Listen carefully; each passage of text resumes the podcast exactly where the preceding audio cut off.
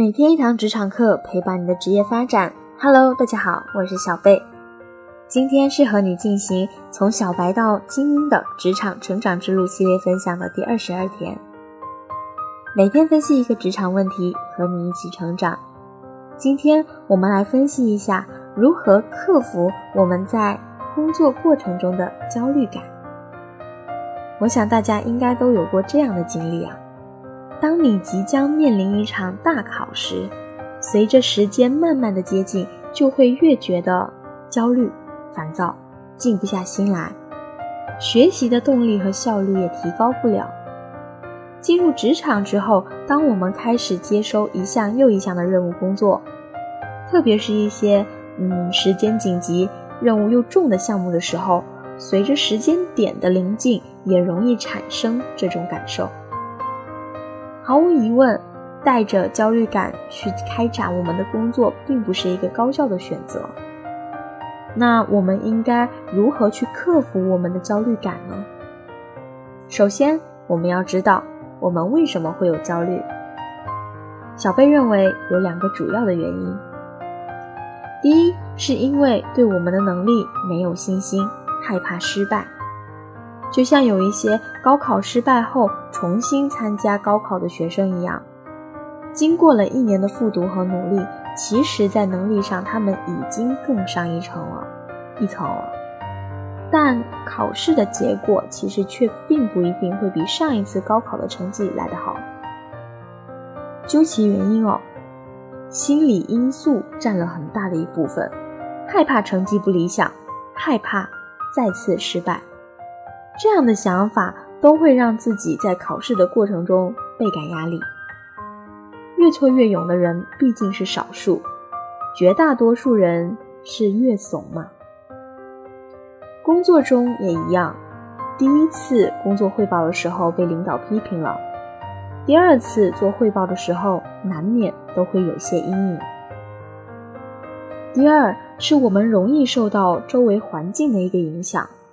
如果身边的同事、伙伴，他们都在向你传达焦虑的信息，那这样久而久之，你也会产生同样的感受。社会环境也是一样。今天微信给你推一篇，你的同龄人正在抛弃你；明天又给你推一篇，嗯，这个时代抛弃你，都不会跟你说一声再见。每天类似这样的文章是层出不穷的。当我们身处在这样的环境，即使你原本是不焦虑的，那也会变得开始会怀疑自己了。哎，我这个状态是不是不大对？那么，针对这两个焦虑的原因呢，我们要如何克服呢？针对项目临近时的焦虑感，其实有两个技巧可以供大家参考一下。第一个技巧是自我暗示。受暗示性是人类独有的一个心理特征，是一种无意识的自我保护能力和学习能力。就像科尔效应所阐述的，指导我们行动的不是意志力，而是潜意识。我们需要学会利用潜意识和积极性暗示的能力，来让自己变得更从容、更主动。在学习时，我们也可以反复告诉自己：“我觉得我有能力去学习这块东西，一步一步来，我一定会学得好。”等等这样的话来激励自己。当你不断的给自己以积极的心理暗示，你就越容易聚焦于任务本身，而不会想太多任务之外的其他感受，有助于我们高效推动任务的进展。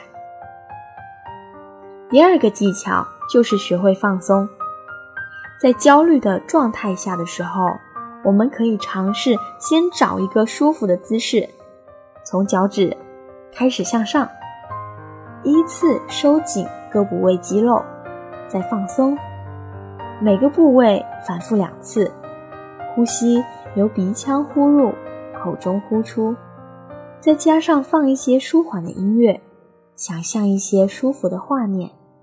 也可以安静的坐着，不受任何思绪的打扰。这是比较简单的一种肌肉放松法。其他的类似冥想训练、正念冥想，也都可以有效的帮助我们缓解焦虑和紧张感。在焦虑缓解之后呢，再开始学习工作，你会发现事半功倍了。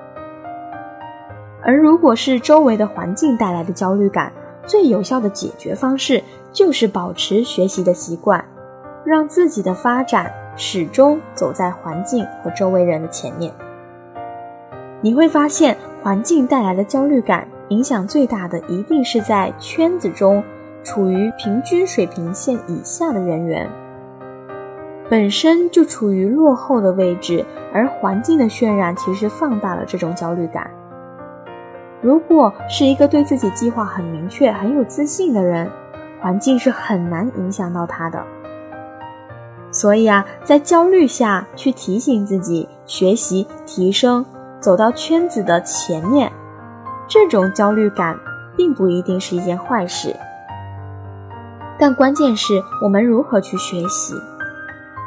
现在很多平台所提供的知识和内容，更多是利用我们的焦虑感。在做营销，促使你买单。但你一定要清楚，碎片化的学习永远比不上我们系统性的学习。如果你的学习只是听一听鸡汤、看一看杂志，那么对你的成长是没有什么帮助的。找到有价值的系统性知识，制定一个学习计划并执行，这才是解决问题的核心要点。在学习的过程中呢，可以给学习制造一个良好的环境。周围的环境有太多的东西能影响我们的注意力了，一旦注意力被牵引，想重新再回来就比较困难了。重点是要让我们在学习的时间段内保持专注。那具体有哪些方式有助于我们保持专注去做一件事情呢？小贝在前几期的节目中有分享过，你也可以重新做个回顾收听哦。最后，小贝想跟你说的是，适当的焦虑感对我们的工作学习其实是有帮助的。如果一个人完全没有焦虑感，那么可能对于自己的学习成长也没有什么追求。我们感到焦虑的根本原因还是来自我们对自己的自我要求，所以。接受焦虑感，但不被焦虑感所控制，有自己明确的目标和计划，一步一步的向前走。相信有一天你也会成为别人口中的斜杠青年。以上就是今天小贝和你分享的内容了，也欢迎你将我们的内容分享给你的朋友们，还可以在评论区下写下你想和小贝交流的内容。或者是有哪些你想了解、探讨的话题，都可以提出来哦。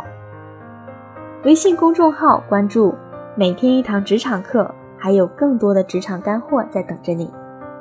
我是小贝，我们下期再见。